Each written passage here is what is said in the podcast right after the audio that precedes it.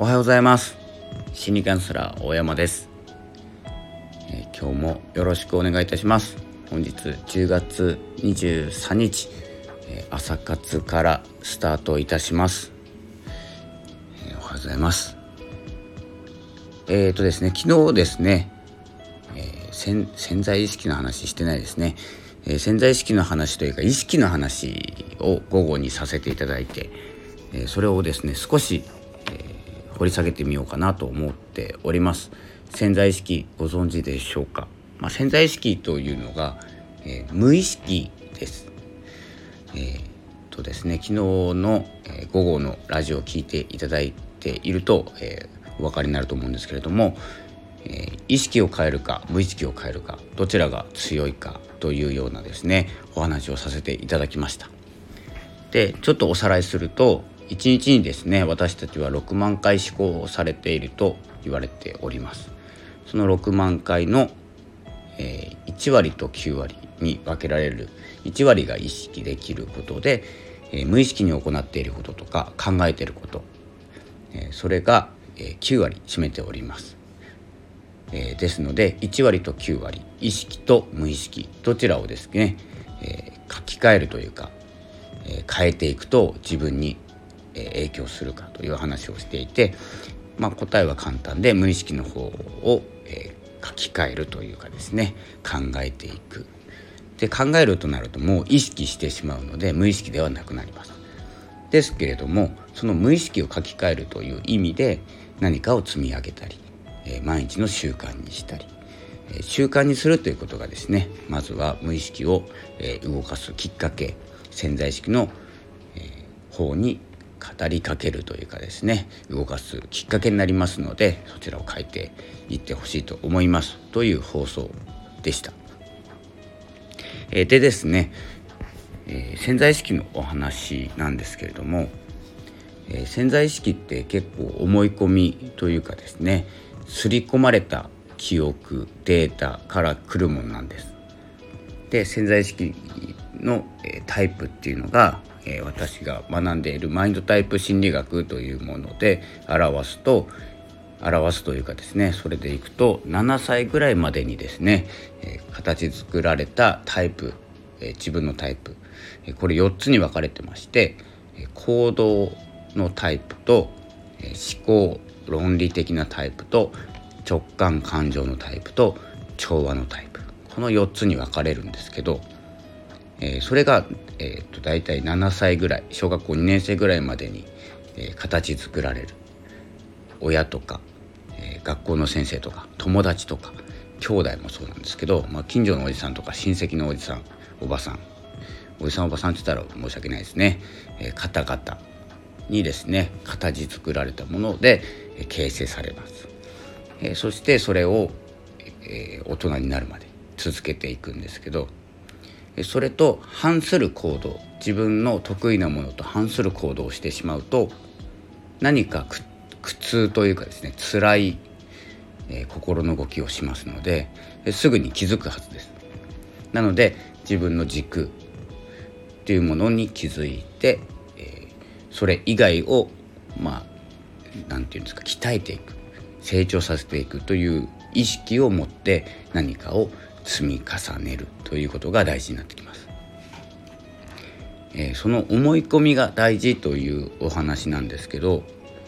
えー、思い込みってすごく大事で自分が、まあ、できるとかできないとかの思い込みでできないと思い込むとできないんですけどできると思うとできるんです。でできると思ってもそんな全部全てができるわけじゃないというお話もいただくんですけどできると思ったらできるんです、えー、ただそれだけなんです。でやっぱり疑う気持ちってあるんです。自分の能力とか環境とかもそうなんですけど考えたらできないって、えー、ジャッジしてしまう時あると思うんですけどできないことって思い浮かばないんですね。不思議と。なので、えー、野球も何もしてない例えばなんですけどね、野球も何もしてない僕が、巨人で4番を打ちたいとかですね打つことができるかって考えもしないんです。やってないから。で例えば年収とか住む場所とか車とかですね、え、生活環境とかですね、え、望むものとかできるかなって思うことっていうのはできる範囲内にあるんです。必ず。じゃないと思い浮かばないんです。思い浮かばないことっていっぱいあるんですね。なので思ったその時からもうできるんです。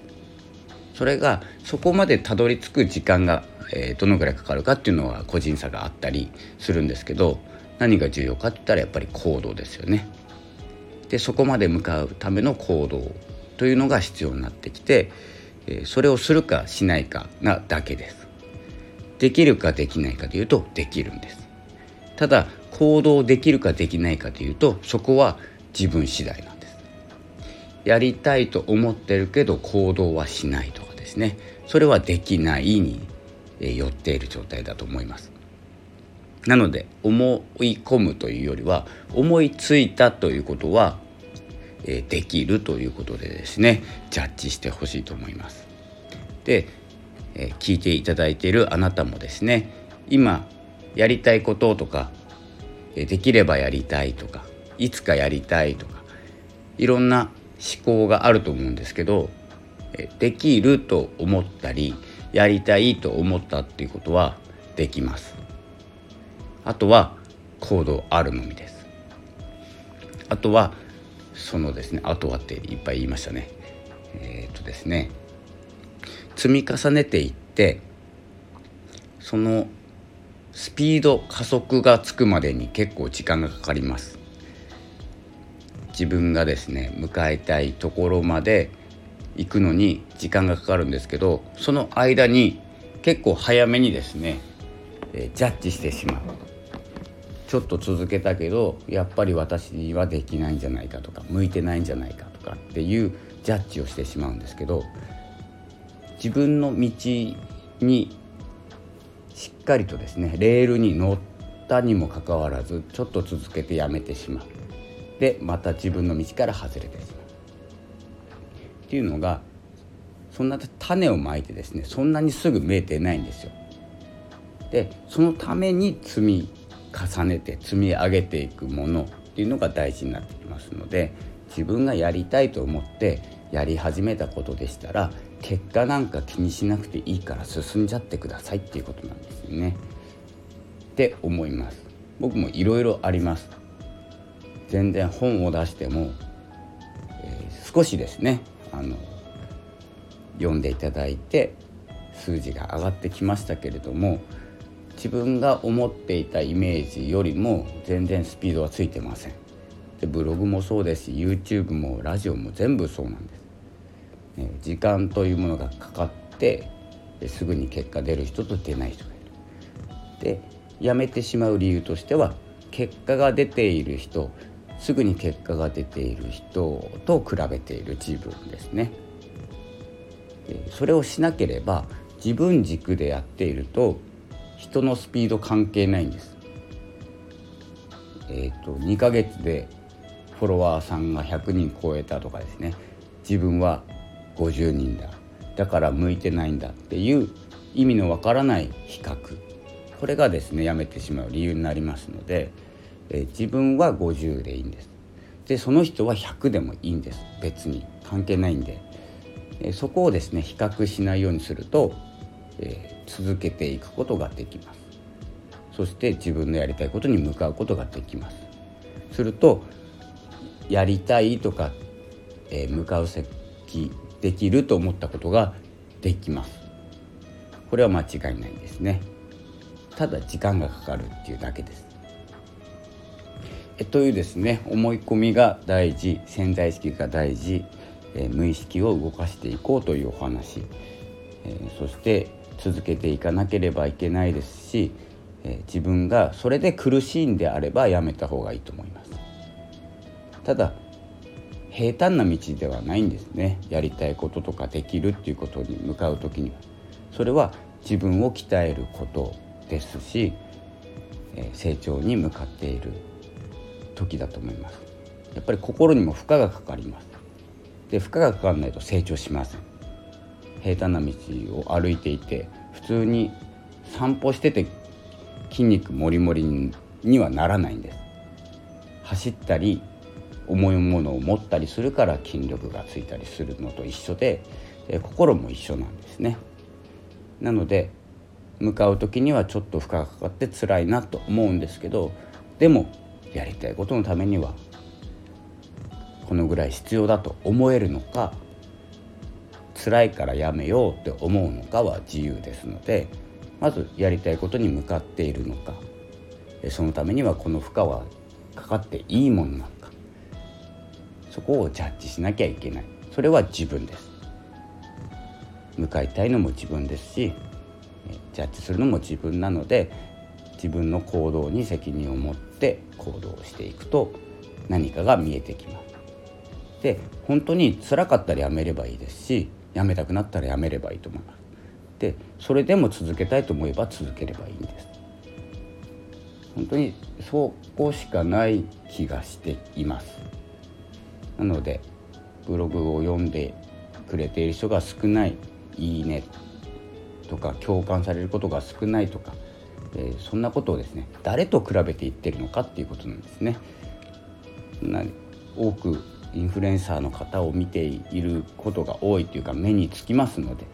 え、そういう方々と比べていると少ないような気がするだけで,、えー、とですね、自分と比べるというですね、えー、自分と比べるっていうか自分しかいない自分しかやってないとすれば基準は自分です。なので、え、気にせず数字を気にしすぎないということも大事になってきますので、その重要なポイントをですねいくつかもう流れでダダッと言ってしまったんですけど、抑えながらですね進んでいっていただきたいと思います。でこのようにですね声で発信するということも今後大事になってくると思いますので是非思ったことはですね結構ツイッターとかでつぶやくぐらいの勢いで、音声に残す、まあ、録音を続けるっていうよりは、誰かが聞いえ、誰かに聞いてもらうっていうのも大事だと思いますので、えラジオで配信してみてはいかがでしょうか今スタンド FM をですねツイッターの方でも応援企画として、え名前を付けて始めようと思っております。え自分の番組も宣伝しながらなんですけどスタンド FM 自体をですねの人口を増やさないとやっぱりですね自分も盛り上がらないということですので、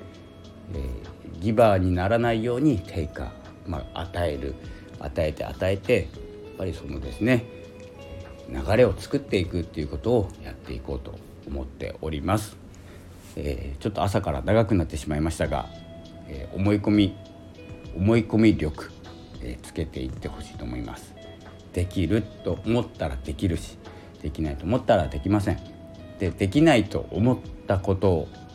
もできます、えー、普通はできないとも思いませんのでなので思い浮かんだことは全てできますので、えー、それに向かう体力とか気力が持つかどうかの、えー、本当のビザ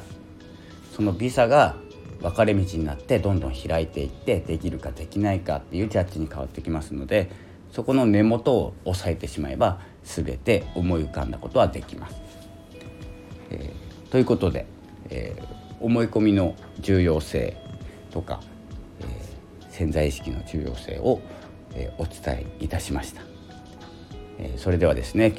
日は、えーと、金曜日ですね、え金曜日花金です。まあ、花金って言わないのかな、えー、分かんないんですけど、えー、10月23日金曜日、え、本日も張り切って、えー、いきましょうそれでは、お仕事の方もお休みの方もいると思いますので、えー、元気に今日も過ごしていただければと思います、えー、それではですね今日の朝活ラジオ、えー、この辺で失礼したいと思います。それでは次は午後に配信すると思いますので是非フォローの方もですねしていただいたりお友達にご紹介いただいたりしてですねフォロワーさんを今増やしているところですのでご協力お願いいたします。それでは、えー、私もスタンド FM の仲間ツイッターの仲間ブログの仲間を応援しながら進みたいと思っております。よろしくお願いいたします。それではまた後ほどということでさようなら。